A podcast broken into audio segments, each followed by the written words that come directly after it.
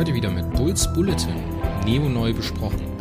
Bei mir ist das fantastische Mario Stars. Ja, hallo erstmal. Den hatten wir noch nicht, oder?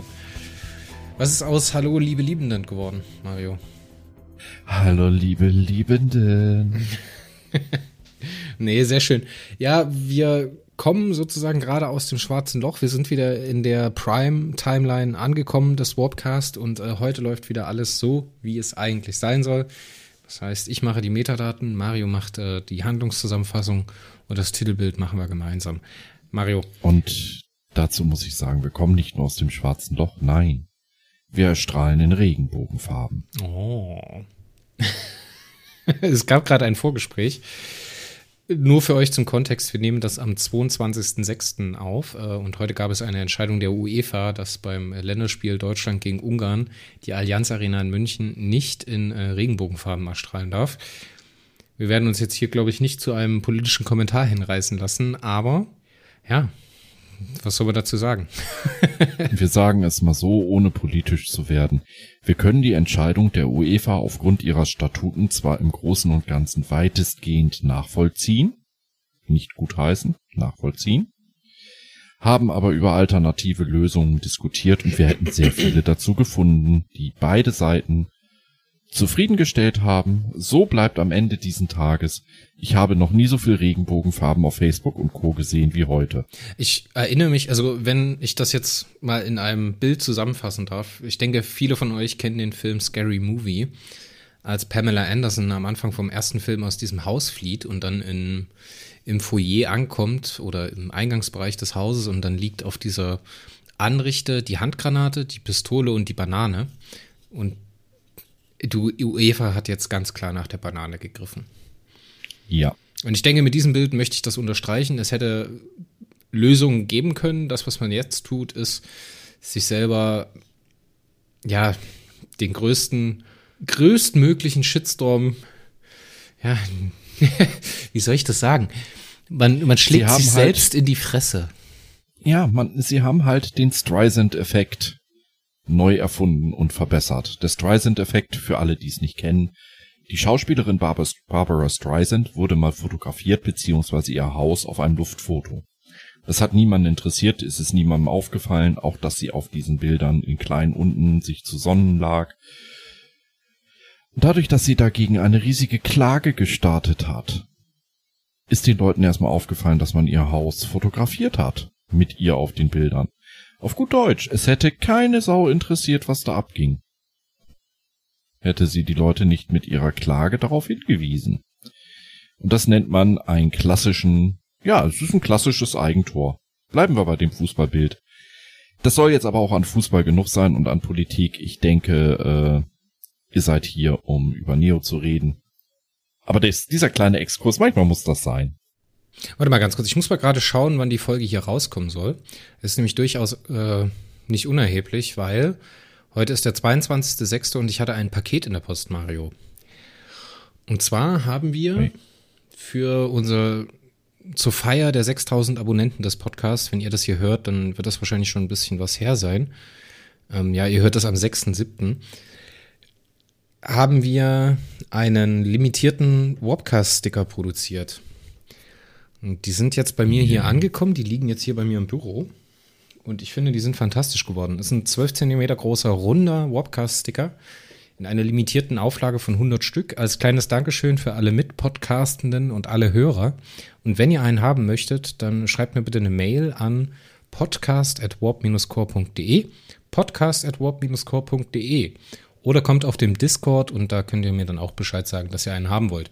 Wichtig ist bloß, dass wir dann irgendeinen Weg finden, wie wir die Adresse übermitteln, dass ich euch den schicken kann.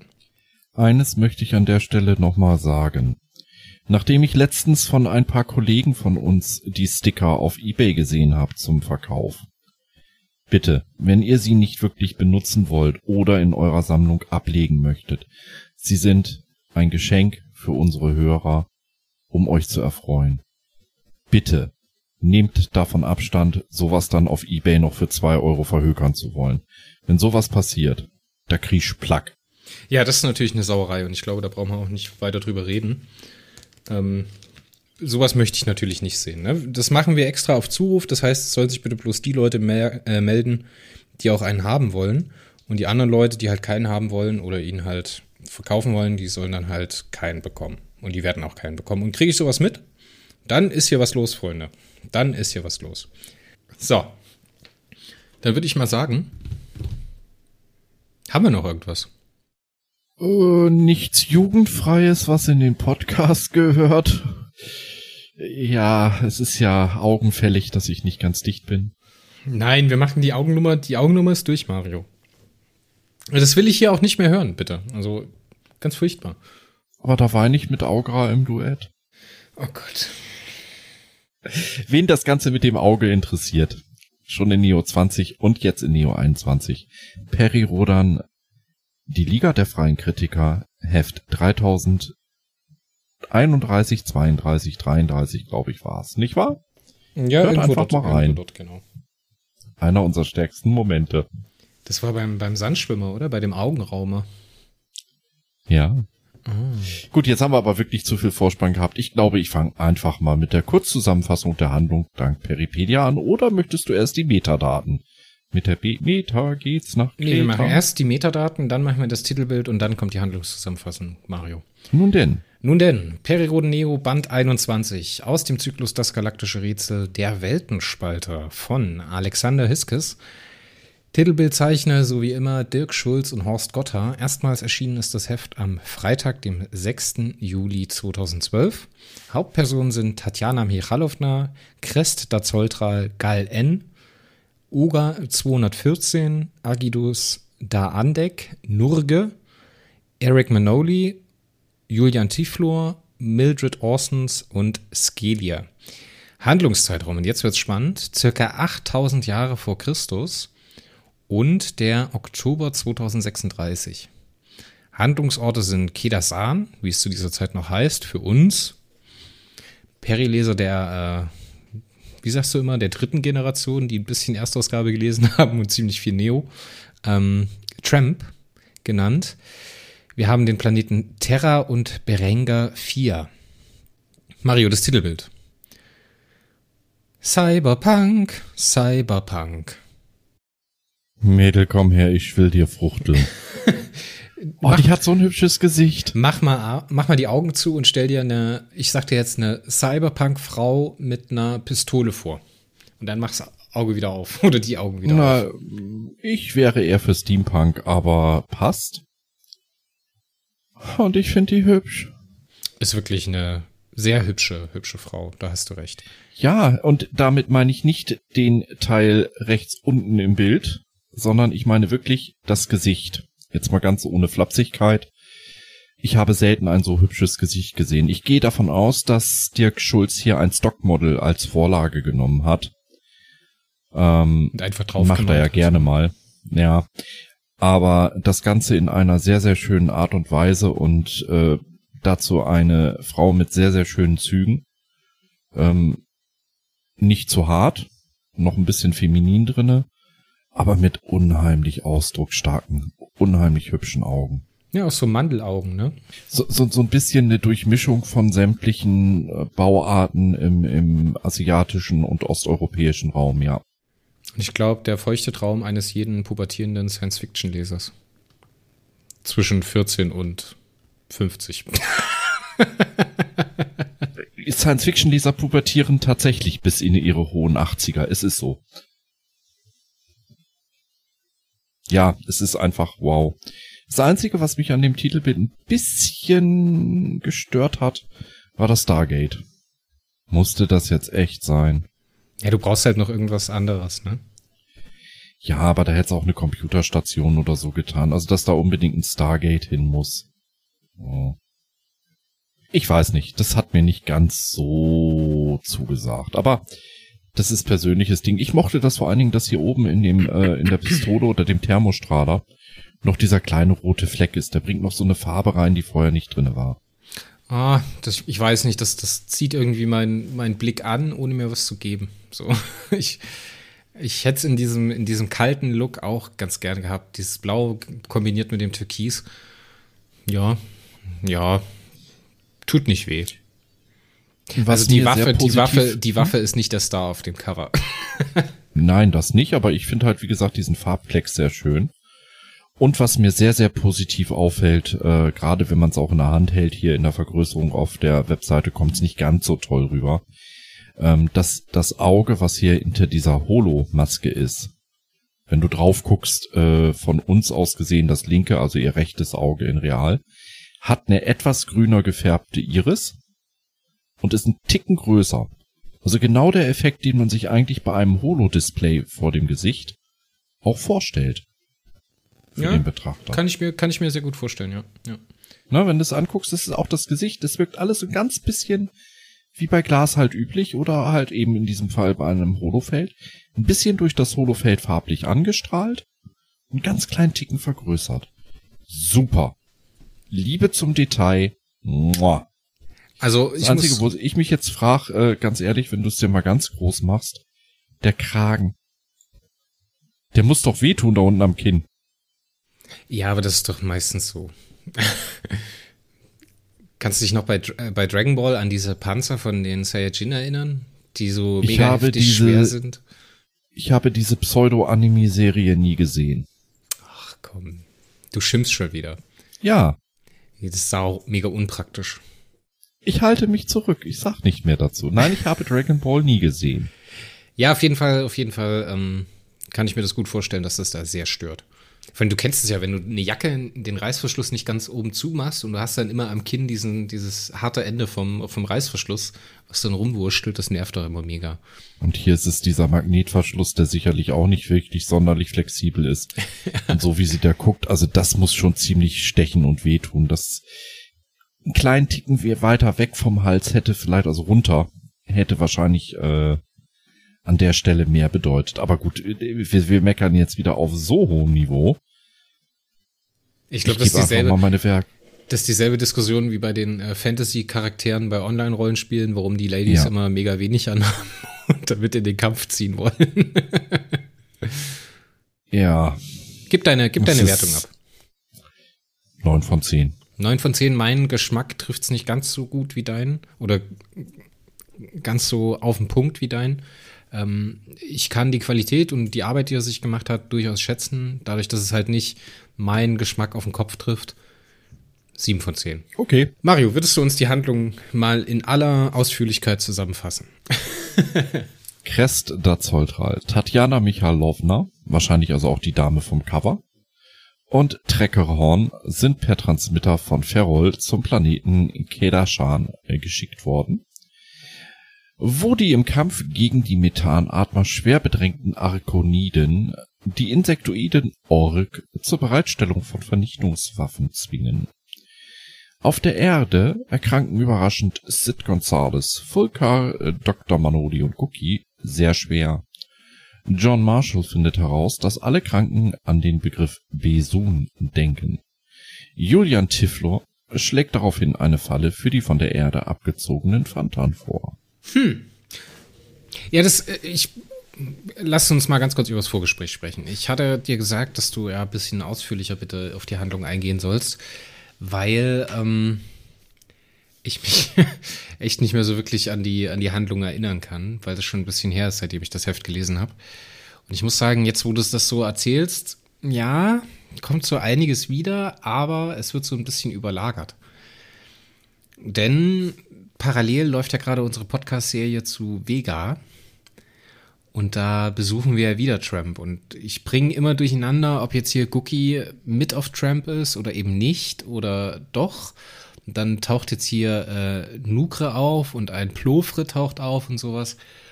Das vermischt sich gerade alles so in meinem Kopf und ich muss mich da echt konzentrieren, um das wieder sauber auseinander zu puzzeln. Ähm, ja, Ja, zuweilen sind fast 6000 Peri-Hefte, wenn man die Atlan-Serie und alles mit einrechnet und die ganzen Taschenbücher und Sonderserien auch und umrechnet und Neo mit reinrechnet, eine Last. Jetzt stell dir mal vor, du wärst Autor und versuchst dazu was zu schreiben. Ich habe den Vorteil, dass ich es jetzt wirklich mittlerweile zum vierten Mal lese. Ich denke mal Otto Normalleser, dass der sich da in die Details verhaut. Ich kann euch verstehen. Es ist sehr anstrengend. Ja. Auf jeden Fall. Deswegen fangen wir mal klein an. Also ich fange mal erstmal an mit dem Namen des Planeten, Kedashan. Ich kann mir nicht helfen, aber ich habe die ganze Zeit Kardashian gelesen. es ist ein Fluch, aber ernsthaft. Ähm, ich muss mal ein bisschen ausholen. Mein ersten Podcast, den ich jemals gehört habe, war der Plauschangriff der damaligen Game One-Leute, die da über Star Trek gesprochen haben. Und die hatten in diesem, in diesem Podcast ein Gag über äh, Cardassianer. Und da kamen sie irgendwie auf den Comedy-Bit, äh, dass einer gesagt hat, ja, keeping up with the Cardassians. das finde find ich ganz geil und da muss ich jetzt gerade wieder dran denken. Grüße an der Stelle, sollte irgendjemand von denen uns hören oder uns mal gehört haben. Finde ich ganz toll. Keeping up with the Cardassians, ja. Und jetzt hier äh, auf Cardassian Prime. ja. So ein schlecht gelaunter Guldukat. naja, Guldukat hast du hier namentlich ja auch schon fast. Gal N. Hm. Gal N klingt wie Guldukat.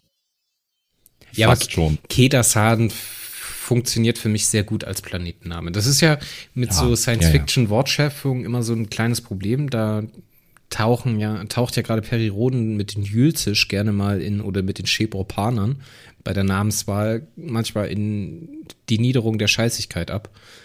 Ähm, naja, aber da muss ich dir ganz offen sagen, wenn ich äh, Jülzisch, Jülzisch und Schebropaner sehe, damit kann ich besser leben als wie zum Beispiel mit den Okefenokis. Die Okefenokis sind die Vorfahren der Haluter. Zyklus 300 bis 399. Warte ganz kurz. Ich muss Und, kurz mit dem Zuhörer, ja? Kann ich kurz? Mario, ist okay? Ja? Okay, ja, Zuhörer, ja. ihr müsst jetzt ganz stark sein.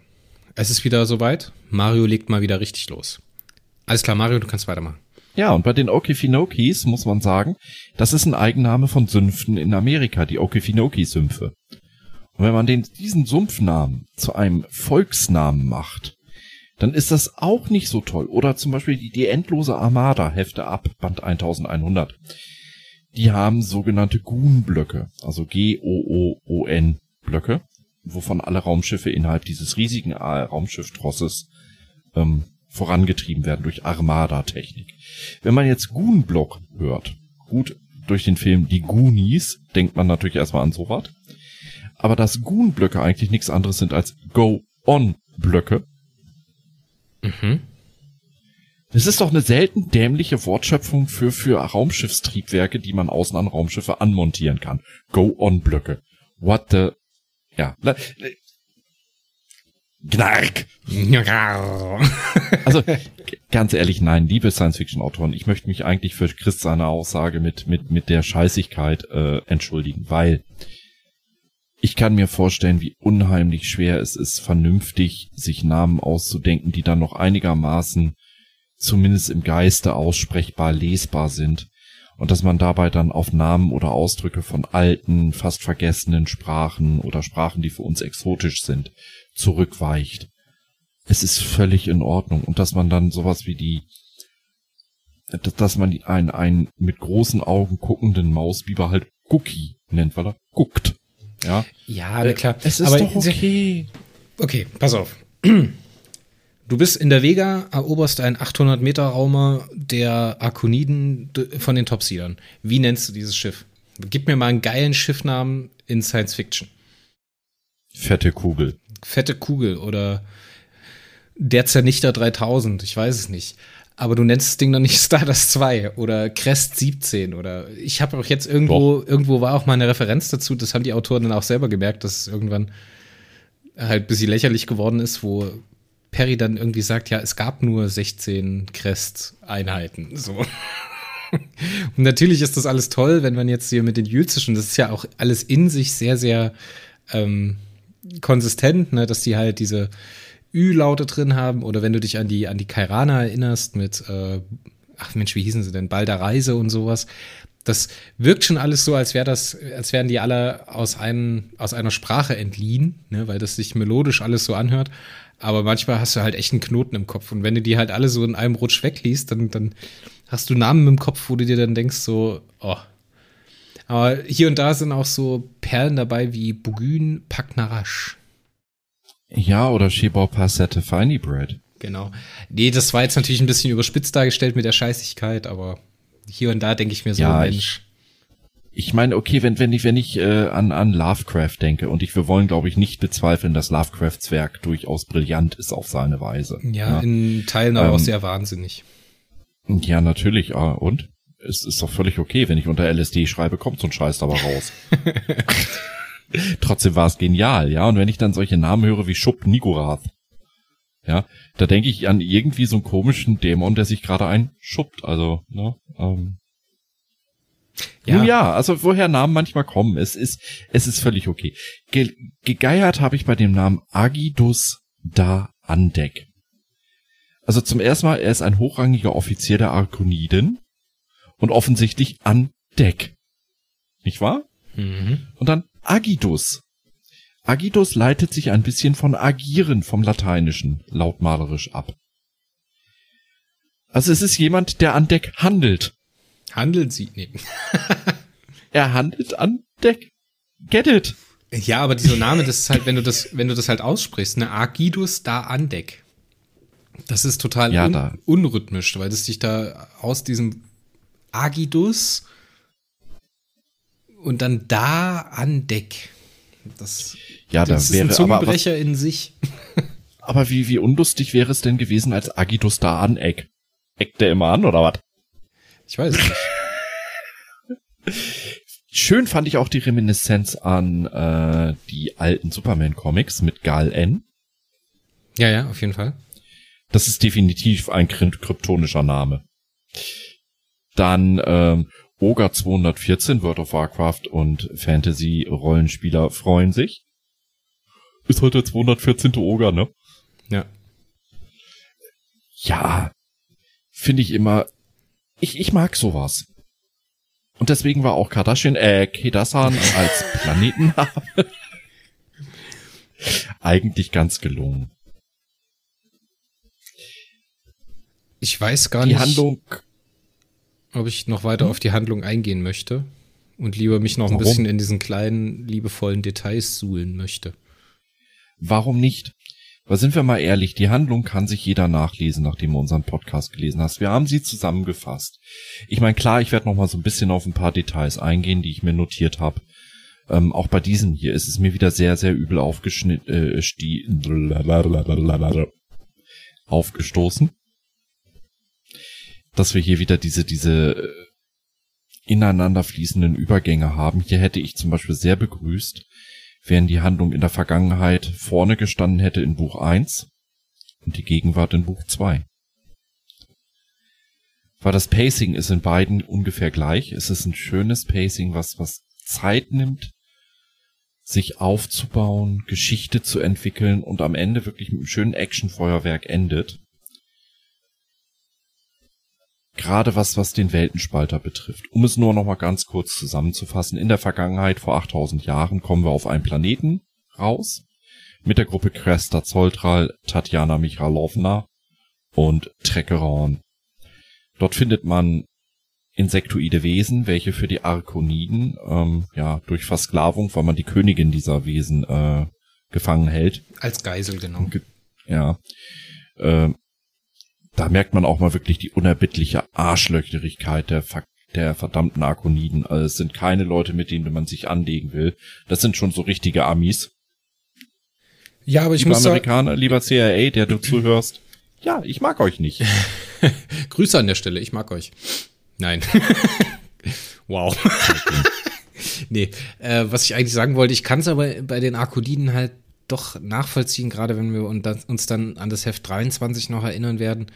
Ähm, die sind natürlich auch sehr in die Ecke getrieben durch die Methanatmer, gell? Ja gut, wenn du mit dem Rücken zur Wand stehst und äh, nur noch eine Möglichkeit siehst, den Krieg zu wenden, äh, ganz ehrlich, äh, Arterhalt, also es ist nichts was, was ich in dem Sinne so verurteilen kann. Die Erhaltung der eigenen Spezies geht immer vor der Erhaltung anderer Spezies. Und wenn ich 50 Spezies mit 10.000 Mal mehr mit Leben opfern muss, um selber zu überleben, dann ist mir scheißegal, Hauptsache ich überlebe. Also Das ich, ist ich, kann, genetisch auch in uns Menschen so ich, festgelegt. ich kann das Handeln nicht gutieren, aber ich kann es äh, nachvollziehen. Das ist der Punkt. Es macht es nicht, es entschuldigt es nicht, aber es macht es zumindest nachvollziehbar. Jetzt kommen sie da raus auf diesen Planeten und sie erleben mit, dass es einen äh, ein Gerät gibt, das nennt sich Weltenspalter, welches dort entdeckt wurde. Es ist also nicht von den ähm, äh, Oak äh, selber entwickelt worden, es ist aufgefunden worden. Dieses Ding kann mit einem einzigen Strahl ganz mal schnell durch durch den Planeten, einen Planeten in zwei Hälften spalten und beide Hälften, äh, Hälften sogar erhalten, wenn das gewollt ist. Warte kurz, ich muss ganz kurz einen Einwand bringen. Was ist das da? Ein Weltenspalter. Was tut es? Es spaltet Welten. ja. Exakt. Ja. Ähm, an der Stelle muss ich sagen, sobald ihr dieses Buch lest, in der Platin-Edition 6 ist es das erste. In der Mitte des Buches, kurz vor dem Finale, solltet ihr dringendst und das schlage ich euch jetzt mit 20 solchen Platin-Büchern auf den Kopf. Die Neo-Story lesen, die dort hinten mit drinne ist. Oh ja, oh ja diese Neo-Story ist nicht trennbar vom Inhalt dieses Heftes. Man versteht es sehr gut, also im System des Roten Riesen. Es ist auch von Alexander Hüskes, Hüskes, Hüskes, der dieses Band 21 geschrieben hat. Ich glaube fast, als er es geschrieben hat, Band 21, hat er Überlänge abgeliefert. Hm. Und man hat diesen Teil aus seinem Roman ausgekoppelt gestrichen und er hat ihn noch ein bisschen auf Mini-Story aufgebläht. Das hatten wir doch schon mal vor kurzem, die Situation, oder? Hm. Bei Near Story 3. Ja, genau. Also ich glaube manchmal, ich meine, äh, wenn, wenn ich Autor wäre, ich würde auch, entweder schreibe ich zu wenig oder zu viele Seiten, aber nie passend. wenn du dann eine geliebte Nebenhandlung rausnehmen musst, weil sie einfach wirklich für das Verständnis des Buches unwichtig ist. Dann kann es aber sein, dass du so verliebt in diese Nebenhandlung bist, dass du sie nicht wegschmeißt. Und wenn sich dann die Gelegenheit gibt, wie hier bei der Platin-Edition, daraus eine Mini-Story zu machen, dann ist das eine Fingerübung. Du musst es halt ein bisschen wie eine Kurzgeschichte zusammenfassen. Das ist hier sowas von hervorragend gelungen. Ich werde die Mini-Story nicht in aller Größe weitergeben. Äh, in, in aller Detail weitergeben. Sie spielt halt wirklich in der Mitte dieses Band 21 der Weltenspalter und vertieft ein bisschen, was denn da überhaupt passiert, wie ein Planet gespalten wird. Außerdem lernen wir die Ork und ihre Königin ein bisschen besser kennen. Und es ist halt das nächste kosmologische Gimmick. Weil ja. ich habe das jetzt in meinem Kopf abgelegt als Hinterlassenschaft eine Superintelligenz oder halt als, als, als Artefakt. Das können wir zu diesem Zeitpunkt so eigentlich, wenn wir jetzt ganz frische Neuleser sind, gar nicht sagen. Äh, klar, der Erstauflagenleser weiß eigentlich an dieser Stelle, wenn er die ersten drei Silberbücher gelesen hat, eine gespaltene Welt. Hm. Es und Wanderer. Nachtigall, ich höre dir trapsen. Grüße ans Piratenradio an der Stelle. Christoph, Alex. Let's go. Ähm, vergiss nicht den Markus Regeler. Entschuldigung. Der Dauergast sah Markus, der jetzt mittlerweile festes Mitglied ist. Ja, gratuliere dir übrigens. Ähm, ist ja so wie der Bruder ja, von Charlie Sheen. Der mal für eine Woche da ist und dann einfach nicht mehr abhaut? Nein, nein, nein. Wie heißt nein, er denn bei nein. Two and a Half Men? Das ist jetzt echt gemein. Also, ich habe letztens zu Alan Alan, aus genau. Two and a Half Men ein kleines Ding gesehen. da hieß es so, Corona, ach, das wird schon irgendwann vorbeigehen. Und dann siehst du da drunter das Coronavirus und dann das Bild von Alan. Mario, wir erklären keine Witze, ja? ja, doch. Nee. Ähm, zurück zum Weltenspalter. Lass mal ernsthaft ein bisschen vorankommen. Ähm, es wird hier auch in dem Heft schon angedeutet, dass damit ein Planet ursprünglich schon mal zerschnitten worden ist. Weil von diesem Planeten fehlt die Hälfte. Und dieser Planet ist Kedasan, Tramp. Oder der, Tramp der, der besteht nur noch zur Hälfte. Der 43. Vegaplanet, genau. Richtig. Ähm, hier sehr besonders im Laufe der Handlung lernen Tatjana Michalowna und ihre Begleiter Ilz kennen, an denen die Ork absolut verachtenswerte Experimente ausführen. Gut, die Ork haben eine Entschuldigung. Ihre Königin wird gefangen gehalten. Sie haben keine andere Möglichkeit. Trotzdem sind die Experimente, wie sie die mit den Mausbibern ausführen, in ihrer Grausamkeit einem Mengele nichts nachstehend. Weil die Ork könnten die Mausbiber betäuben, könnten Schmerzmittel einsetzen und würden trotzdem gute Ergebnisse aus, äh, einfahren, machen es aber nicht. Sie sind absolut emotionslos gegenüber den Mausbibern. Deeper Moment innerhalb der Serie. Das hat mich wirklich schlucken lassen.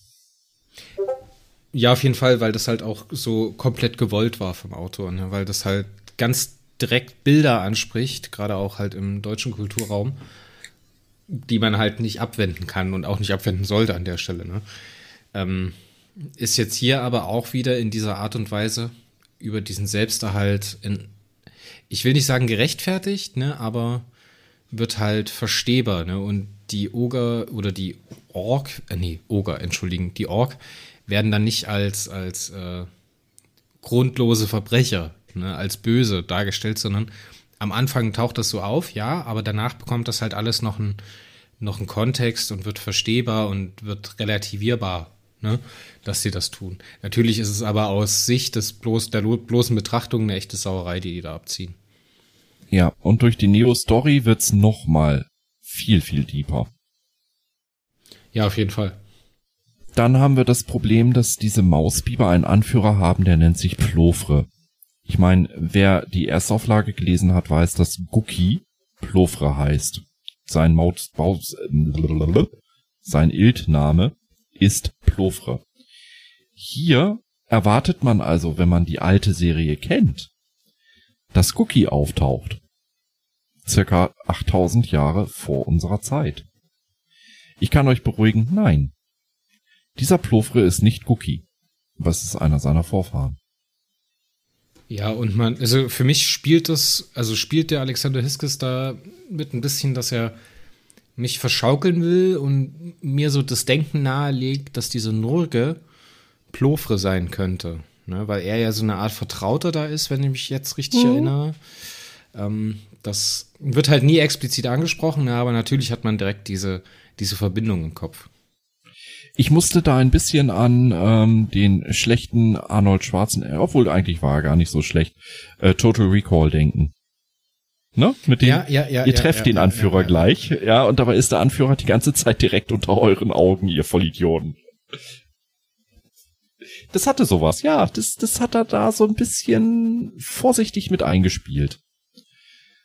Ähm, die Ilz haben natürlich hier auch schon Paragrafen, äh, die nicht unbedingt nur den klassischen Telekinese, Telepathie und Teleportation entsprechen, sondern durch die Org-Experimente natürlich noch ein bisschen gepimpt und ein bisschen anders sind. Wir können an der Stelle dann miterleben, dass Crest von Nurge, einem Ild, halt erfährt, dass Kedasan nicht Kedasan heißt, sondern Tramp. Und dass Tramp stirbt, weil die Luft von Jahr zu Jahr dünner wird. Also der Schutzschirm, der diese Hälfte der Welt umfasst hat, äh, löst sich auf. Die Ills sind vor dem Aus. Es kann aufgelöst werden, die Ills können Raumschiff der Arkoniden übernehmen.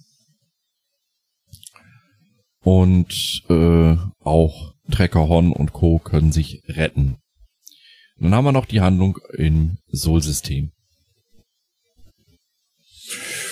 Da habe ich ein bisschen Probleme mit. Ja, wo soll ich anfangen? Ähm, Sumira Fiore die irgendwie hier wieder ganz anders, erstens, die hier wieder ganz anders ist, als sie sonst gewesen ist. das ist so ein, so, ein, so eine Knetmasse an Charakter, die irgendwie jedes Mal in eine andere Form gepresst wird, je nachdem, wie man sie gerade braucht. Ob man jetzt eher so ein naives, jetzt mal in Anführungszeichen, ne, und ganz plakativ gedacht, ein naives Schulmädchen möchte, oder ob man halt eine hochintelligente haben möchte und so weiter und so fort. Äh, was red ich? Mildred ist das ja. Das ist ja gar nicht Sue, oder? Oh das Gott. ist Mildred Orsons. Mildred, genau. ja. Sue ist relativ, wollte ich dir gleich in die Parade fahren, relativ gleichmäßig dargestellt als jemand mit sehr viel Potenzial, aber halt eben auch ihrer Vergangenheit, die ja angedeutet wurde als äh, Kinderprostituierte. Ähm, also ein Mensch voller Verletzungen und, und hochkomplex und in sich abgeschottet. Äh, Sue haben sie immer relativ durchgängig äh, dargestellt. Auch wenn sie im Laufe der Serie eine schöne Entwicklung durchmachen wird. Aber Mildred ist so ein bisschen Jack in the Box. Und je nachdem, wann du drauf drückst, mal ist er grün, mal blau, mal rot, mal gepunktet. The ja, vor allen Dingen, kann ich überhaupt nicht drauf.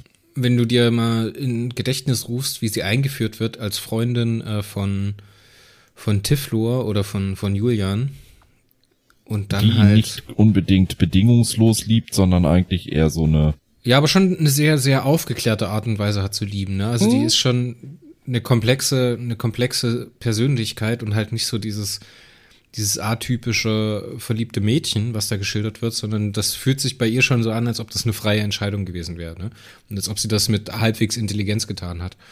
Ja, so nach dem Motto, der Kerl, der, der, den mag ich, der ist cool, der äh, ist gut im Bett.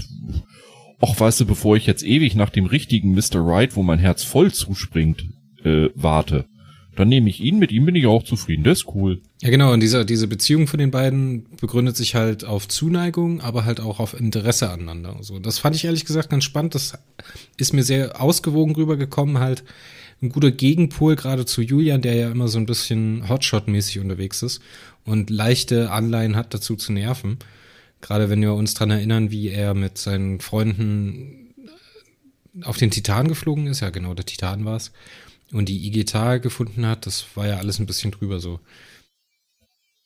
Und hier wird sie jetzt in dieser Runde mit äh, Adams, Bayun und äh, Tiflor so ganz komisch vorgeführt und das hat mir ehrlich gesagt gar nicht gefallen. Das hat mir auch ein bisschen Achtung vor Bayun zum Beispiel wieder kaputt gemacht, die der sich da aufgebaut hat über die letzten Hefte. Ja. Ähm, das hat mir irgendwie nie so richtig geschmeckt. Das hat sich komisch angefühlt. Dann Tiflor. In der Erstauflage war er in den ersten Heften. Die ersten zwei, drei Hefte mit ihm waren cool. Da man ihn uns aber fünf Wochen am Stück gegeben hat. Sobald du den Namen Tiflor gehört hast, hast du dir schon gedacht, oh Gott, der super strahlende, mega überduper, ich kann alles Gadget, äh, Bing, wenn ich komme, erstrahlt alles in ewigem Licht. Mini-Roden für Arme der hat einem in der Erstauflage so aus dem Halse rausgehangen mit der Zeit. Und hier, wo man die Chance hatte, aus Tiflor einen Charakter zu machen, der eine gewisse Toughness, eine gewisse Coolness und eine Identifikationsfigur für jüngere Leser bieten kann, hat man genau die gleichen Fehler wieder gemacht und in diesem Heft besiegelt man das. Hm, ja, hm. ja, weil es auch wieder so wie soll man dazu sagen, so verantwortungslos ist von den Verantwortlichen, die da einfach wieder da reinzusetzen und Nö, ich bring's noch ein bisschen härter auf den Punkt. Und damit sind wir dann wirklich wieder bei unserem allerersten Podcast. In der Gegenwart von Tiflor mutiert wirklich jeder Einzelne um ihn herum zu jemandem, der sich die Schuhe selber nicht zubinden kann und die Intelligenz eines Regenwurms unterschreitet. ja. Hast leider recht. Entschuldigung, das ist ein bisschen überspitzt dargestellt, aber es wirkt echt so, als wenn Tiflor irgendwie eine Subraumanomalie ist, die durch unsere Welt wandelt und wirklich jedem in seiner Umgebung das logische Denken abhauen äh, äh, hauen lässt für eine gewisse Zeit. Wie ist so ein Salz, ist so ein Salzvampir aus dem Piloten von Star Trek, der anderen, ja, anderen so. Leuten die Intelligenz aussaugt. Sie werden einfach alle dumm. Ja, ich meine, selbst, selbst ein, ein äh, Professor Xavier Adams kriegt da irgendwie, ich meine, der, der, der Typ ist über 70, ja, der hat Lebenserfahrung, der, der ist äh, intelligent, der ist ein Halbmutant, der hat ein fotografisches Gedächtnis, der ist eine coole Socke. Hast du jetzt Xavier selbst, Adams gesagt? Gershwin? Ja. Ja, ah, jetzt, Xavier ja, Adams. Ah, ja. ich sage schon sowas sehr bewusst, warum. Es hat seinen Grund. Und selbst der mutiert in der Gegenwart von Tiflo zu jemandem, der nicht selbstständig denken kann. Was soll das? Ja, das hätte ich in einem Heft der 1960er völlig in Ordnung gefunden. Es wäre okay gewesen. Äh, war halt triviale Literatur, die, die Spaß machen sollte. Soll ja Neo auch, ist ja alles gut. Und vielleicht hat man hier, hat, hat der Alexander sich hier auch unbewusst ein bisschen diesem Motiv bedient. Aber es wirkt hier sowas von over the top, dass mir die, Entschuldigung bitte, man merkt es mir auch an daran, dass ich so engagiert darüber rede, mir ist die Galle hochgekommen. Es regt dich ein bisschen auf, kann das sein? Habe ich so gerade. Ein bisschen? Ich glaube, du fandest das jetzt nicht so cool, habe ich gerade rausgehört. Ich fand das richtig scheiße. Okay, okay, okay, ja. Entschuldigung, ich, ich nehme einfach mal kein Blatt vor den Mund. Ja, wir wiederholen uns, ähm, wir wiederholen uns. So schlimm finde ich es nicht mit Tiff. Ich kann das nachvollziehen, was du sagst. Ähm, er hat jetzt hier noch nicht das Level an Nervigkeit erreicht, was du da, also für mich zumindest. Ja, weil du natürlich den alten Tiffler aus der Erstauflage so zu dem Zeitpunkt ja noch gar nicht kanntest. Ich war genau in den Heften, als ich hier die 21 das zweite Mal gelesen habe, da habe ich gerade den, den äh, ersten Zyklus, die dritte Macht, gerade das vierte Mal gelesen und hatte gerade so ein Tiflo Overflow, das er konnte hier nur verlieren, aber selbst wenn ich das abziehe und das alles zur Seite schiebe, hier hat man ihn literarisch einfach auch in Neo so dargestellt, wie er in der Erstauflage anfangs war. Nämlich einfach als, als, ja, für Trekkies könnte man sagen, als Wesley Crusher. Ja, das wird ihm auch nicht gerecht. Also komm. Ich, den Kritikpunkt, den ich habe, ist, dass der, dadurch, dass er halt so ein Abziehbildchen ist, ne, und in der einen Situation halt mit den äh, Charaktermerkmalen auftritt und in der nächsten halt andere bekommt und dass halt auch sein Umfeld dazu variiert, je nachdem, was man jetzt gerade mit ihm machen möchte. Das heißt, ob man jetzt den, den, den toughen Hotshot haben möchte oder eher den Typen, der noch nicht so richtig weiß, wohin und der ein bisschen naiv ist. Darauf richtet sich ja dann auch immer das Handeln seines Umfelds ein. Ich erinnere mich da an die Situation in der Unterwasserglocke, als da diese nicht näher benannte Stimme ihnen die Abflugfreigabe mit diesem Schiff gibt, damit oh. sie zum Titan fliegen können. Ne? Sein, sein Umfeld verändert sich halt zu seinem Gunsten, dass er so performen kann, wie er möchte. Und ich finde gerade hier im Neocast habe ich halt andere spannende Charaktere, die halt wesentlich konsistenter sind, wie zum Beispiel ähm, Manoli oder Marshall oder sowas, die man da durchaus auch hätte in diese Situation bringen können und die auch eine spannende Geschichte abgegeben hätten. Kann, funktioniert natürlich mit bestimmten Charakteren nicht. Zum Beispiel mit dem Adams kann man das meiner Meinung nach weniger machen, aber du hast ja immer noch einen, einen Escuna, der halt vorher mit, mit Manoli und so unterwegs gewesen ist, ne? Der halt aber nicht die Beson-Sucht äh, hat oder die Besom-Krankheit. Oder meinetwegen, ja, John Marshall, ah, nee, der, der ist ja auch erkrankt, gell? Mhm. Der war ja auch, der war ja auch äh, Beson. Ja, es hätte andere Möglichkeiten gegeben. Ich sehe halt den Grund für den TIFF nicht. Aus Sicht der Zielgruppe kann ich mir das aber, oder der Zielgruppensuche kann ich mir das gut vorstellen, warum sie sich den TIFF da in den, in den Cast mit reingeholt haben. Deswegen habe ich ihn ja auch Wesley Crusher genannt. Wesley Crusher ist ja im Prinzip kein schlechter Charakter. Und Will Wheaton als Schauspieler tat mir unheimlich leid, dass er dort im Endeffekt durch diese Rolle für Jahrzehnte verbrannt geworden ist. Man hat halt einfach einen coolen Charakter gehabt, der im Grunde genommen eigentlich echt geil hätte sein können, aber durch die wechselnden Autoren einfach irgendwie so inkonsistent als Lösung für alles als Ultraschallschraubenzieher präsentiert worden ist, dass er am Ende verbrannt war. Ja, komm, lass uns, lass uns Tiflo jetzt mal beiseite legen. Haben wir sonst noch irgendwas zu dem Heft? Oh ja. Was hast du noch? Aufgelöst wird die Situation, ähm, dass sich die ehemaligen Besuns eine Seuche bei den Fantan eingeschleppt äh, äh, haben. Was die Fantan offensichtlich kennen, das passiert also sehr selten, aber es passiert, Besunfieber. Die haben dagegen auch äh, Heilmittel. Tiflor sorgt dafür, dass äh, die Fantan angelockt werden und äh, man zwei Fantan äh, gefangen nehmen kann. Und hier kommt jetzt wieder das Ding, wo ich sage, oh bitte. Das war so konstruiert, das hätte man echt besser lösen müssen. Ich finde schön, dass der Fantan Skelia, das ist der, dem Tentakel fehlen, der auch dieses Rieseninteresse an Sumira Fiora hatte, ich finde schön, dass er nochmal einen Auftritt hat. Ja. Aber wie hoch ist die Wahrscheinlichkeit, dass durch einen kleinen, quasi gefakten Besun-Alarm ausgerechnet Skelia angelockt wird? Ja, sonst würde die Geschichte nicht funktionieren, Mario. ja, aber das ist wieder diese Plot-Driven Logic, wo ich einfach nicht gut drauf klarkomme, wo ich einfach sage, oh mein Gott, das hätte man mit ein, zwei Sätzen auch anders lösen können, ohne dass es einen logischen Break gegeben hätte. So ist es dann einfach wieder dieses typische, es ist einfach over the top. Ja, man hätte Gut, einfach aber sagen dadurch können, hat man jetzt dass Scalia aus irgendeinem Grund da zurückgelassen wird oder dass er keine Ahnung in der Botschaft oder sowas agiert und dann eine Situation dahin schreiben, aber dann hätte man halt die Action nicht gehabt, ne? Ja, aber man hätte Scalia zum Beispiel als lokalen Anführer der ähm, Fantan aufgrund seines guten Verhältnisses zu Su und den Menschen und weil er da mehr versteht als jeder andere Fantan, ist er halt der Sprecher der Fantan in dem System geworden, ja. Hätte man ja super draus machen können und auf diesem Wege ihm irgendwie eine wichtige Rolle und dass er dann als, als Anführer gucken geht, was ist da los. Das hätte ich eher gekauft. Ja, vor allem als diesen Zufall. Komisch, dass man das nicht gemacht hat oder dass man das nicht im Kopf hatte, das da irgendwie homogener einzubinden, weil die Beson-Sucht, die hat man ja jetzt schon über die ganze Staffel angedeutet, ne? Die, ich, an dem Punkt konnte ich das sehr, sehr gut wertschätzen, dass man halt ähm, zum Beispiel den Minoli im vorhergehenden Band, als er darüber in dieser Anfangsszene, als er da mit seiner Kaffeetasse unterwegs gewesen ist und die Selbstdiagnose durchführt.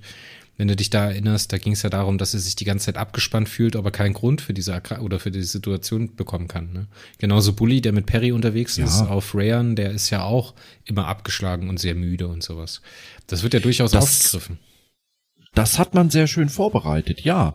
Und ich muss auch sagen, mir hat auch die Lösung des Phantan-Fiebers sehr gefallen, ne? dass es Nanomaschinen sind, also quasi für Star Wars-Fans so eine Art Haltebolzen, ne? Nanomaschinen im Blut des ehemaligen Besuns, was dafür sorgen soll, dass Besun, was flieht, nicht ewig dauernd weiterfliegen kann. Haben die Phantan halt vergessen, ihrem ehemaligen Besun wieder zu entnehmen. Gut. Ist aber eine logische Erklärung, die ich kaufe. Die Erklärung war wieder gut. Kaufe ich. Ja, was heißt zu entnehmen, ne? Die sind ja abgehauen. Oder zu deaktivieren. Ja, ja. Ja, ja. ja gut, aber man hätte auch äh, von Seiten der Fantan vielleicht dran denken können, dass die zurück zu den Menschen, aber bla bla bla bla bla. Jetzt haben wir wenigstens einen Plot, ich weiß. Ja, aber es ist aber ähm, auch wieder ein internes Logikproblem, weil die Menschen wissen ja durchaus um Nanomaschinen, weil die Translatoren, die die benutzen, ne, wenn du dich an Anfang der dritten Staffel erinnerst, als Perry im Stardust ja. Tower ist, kriegt er diese Nanomaschinen äh, injiziert und die müssen ja wissen und die brauchen ja irgendwas, womit die die, womit die die ausmessen können, ne? dass die da sind. Dass man das jetzt ja, hier halt nicht hat. Hm. Akonitische Heiltechnik Perineo Story 2. Äh, das Heilpack, was für den einen General genutzt wird mit den akolitischen Nanomaschinen, die wirklich fast alles heilen können. Ja, aber ich glaube, so tief nitty, nitty gritty und äh, Weinen auf höchstem Niveau waren wir bis jetzt auch noch nicht in Bulls Bulletin. Nein. Ja. Dann ähm, das Ende, Skelia wird äh, gefangen genommen, dann wird er freigelassen, sorgt dafür, dass alle geheilt werden, bla bla bla, Friede, Freude, Eierkuchen. Ähm, allerdings, und da wieder die Liebe zum Detail, das war wieder gut. Ähm, Manoli ist geheilt, die drei anderen noch nicht bei Bewusstsein. Skele wird keine, will keine Zeit verlieren und bringt Manoli zum geheimsten und wertvollsten Besun der Fantan im Vega-System. Ähm, das ist ein Transmitter, weil Skelia will nicht Bull retten, aber er will Su retten. Und Manoli weiß, Su ist durch den Transmitter gegangen. Also, was macht Skelia? Er sorgt dafür, dass Manoli die Spur zu Sue aufnehmen kann, mit Glück. Genau, und da ist praktisch die Quest von Manoli abgeschlossen, der ja ins Vega-System aufgebrochen ist, um äh, einen weiteren Transmitter zu benutzen, um äh, Perry und den anderen zu folgen. Knickknack. Finde ich ganz gut. Hat mir gut gefallen, auch wie es geschrieben war. Ja, da haben wir dann also die lobenden Worte zum Abschluss, nachdem wir vorher geredet haben, als wenn das Heft irgendwie bei zwei von zehn Sternen läge, was es nicht lag. Auch wenn ich mich aufgeregt habe. ja, es war auf jeden Fall wieder viel Fanservice dabei, was ich durchaus äh, wertschätzen kann. Und jetzt so im Nachhinein, jetzt sind wir wieder bei der Wertung vom letzten Heft. Da ging es mir ja schon genauso, weil da hatte ich mir nach, äh, direkt nach der Lektüre aufgeschrieben, dass ich dem Heft, jetzt muss mal ganz kurz wieder rumblättern in meinen Notizen, 6 von 10 gegeben habe und auch das würde ich jetzt relativieren und auf eine 7 hochgehen. Ich habe etwas differenzierter gewertet. Ich habe einmal die Vergangenheitswertung inklusive der Neon-Story, weil ich kann sie nicht trennen. Und die Vergangenheitshandlung plus die Neo-Story kriegen von mir eine klare 9 von 10, weil das war sowas von geil geschrieben, mit derart tiefen Momenten und mit Mausbibern, die ich ernst nehmen kann. Ja, weil sie auch so Das war eine glatte 9 von 10. weil sie auch so einen geilen Military reinbringen, weißt du? Und dann hast du noch dieses Ja. geile Konzept, das habe ich jetzt ganz vergessen, das möchte ich unbedingt noch ansprechen, was ich sehr, sehr beeindruckend fand. Und wo ich jetzt im Nachhinein auch noch mal mehr Augenwerk drauf legen möchte, ist dieses, die Art und Weise, Dinge zu bewerten und äh, das Leben zu organisieren von den, von den, von den Org, die ja diese Prioritäten haben im Kopf, weißt du? Kannst du dich erinnern? Mhm. Ne? Diese, Ja. äh, wie war das? Ersten Grades, Priorität ersten Grades? Mensch, Die Prioritäten im Handeln, die das Überleben des Volkes sicherstellen. genau. Und die oberste Priorität war immer irgendwie, dass die Königin überlebt. Ne? Die Primär, die Terz, die Sekundär, die Tertiär und die äh, äh, Kollision, wo man dann merkt, okay, Genau. verschiedene Logikkonzepte kollidieren miteinander. Also muss ich nach der Priorität gehen. Und klar, die primäre Kollision ist immer zu vermeiden, weil die primäre Kollision wäre das Aus des Volkes, weil die Königin stirbt. Genau, und Dem hat sich alles unterzuordnen. Alles. Pe Periron Neo nutzt jetzt auch die eigenen Aspekte so gut, indem sie halt sagt, okay, wir haben jetzt hier Michalov da, die halt Gedanken lesen kann. Und die erkundet die Gedanken von diesen Ork und muss sich praktisch selber einen Reim drauf bilden, was die damit meinen. Und auch erst für den Leser wird das auch erst später erklärt, was jetzt diese Kollisionen oder diese Primär- und Sekundärkollisionen bedeuten. Und das fand ich wirklich sehr, sehr stark eingeführt, das Konzept. Ich, mir hat das Konzept an sich Ja. sehr gut gefallen. Das passt sehr gut auf die, auf die Insekten-Metapher, die da angewendet wird von den Okren, von den Ork, ne? Nicht Okren, wieso will ich immer Okren sagen? Keine Ahnung. Ähm, und hat mich halt auch nachhaltig beeindruckt. Und das ist mir jetzt gerade noch eingefallen, weil ich mir das aufgeschrieben habe. Äh, bei der Wertung habe ich mir noch aufgeschrieben, lass mich das ganz kurz vorlesen, weil ich es teilweise halt auch nicht mehr nachvollziehen kann. Am Anfang habe ich das Heft wahnsinnig langatmig und langweilig empfunden. Was soll der Ausflug Manolis, habe ich mir auch aufgeschrieben. Die Fantan sind auf einmal ganz anders. Was für Geheimnisse der Fantan? Da habe ich mir aufgeschrieben, Gucki ist gleich Plofre, Fragezeichen. Und äh, abschließend sind, äh, ähm, habe ich aufgeschrieben, Akoniden sind scheiße. Okayes Heft 6 von 10. Die ganzen Geheimnisse wurden ja mehr oder minder gelöst im Heft. Ähm, wie gesagt, für mich hat die Vergangenheitshandlung eine klare 9 von 10, weil das war so detailverliebt, das war so bedacht, so gut konstruiert in sich, logisch. Allerdings nur mit der Neo-Story zusammen. Ohne die Ne- Neo-Story wäre es so eine, ja, 7,5 bis 8 von 10. Bei allem Gemecker über Tiflo und Co. und die Sol-Systemhandlung. Ich kann ihr jetzt nicht wirklich ruhigen Gewissens eine 4 oder 3 von 10 geben. Absolut nicht. Aber sie hat viele Schwächen. Ich weiß nicht, ob sie vom Exposé her so gewollt sind, die Schwächen. Der konnte ich halt nur eine 5 von 10 geben. Also einigen wir uns bei 7 von 10. Als Gesamturteil für das Heft kommen wir so bei 7 von 10 raus, ja. Alles klar, das ist doch fair. Also wirklich kein schlechtes Heft. Und das, was wir jetzt gemeckert haben, ist halt auch nichts, was die Unterhaltung irgendwie kaputt macht, wie ich finde. Nein, Aber es ist Absolut halt so, nicht. wenn man, wenn man ein bisschen ins Detail geht, sind das halt Sachen, die, wo man sich dran reiben kann, wenn man möchte. Ja, und dass ich dann dabei so abgehe, zeigt eigentlich eins. Mich hat das Heft auf jeden Fall beschäftigt.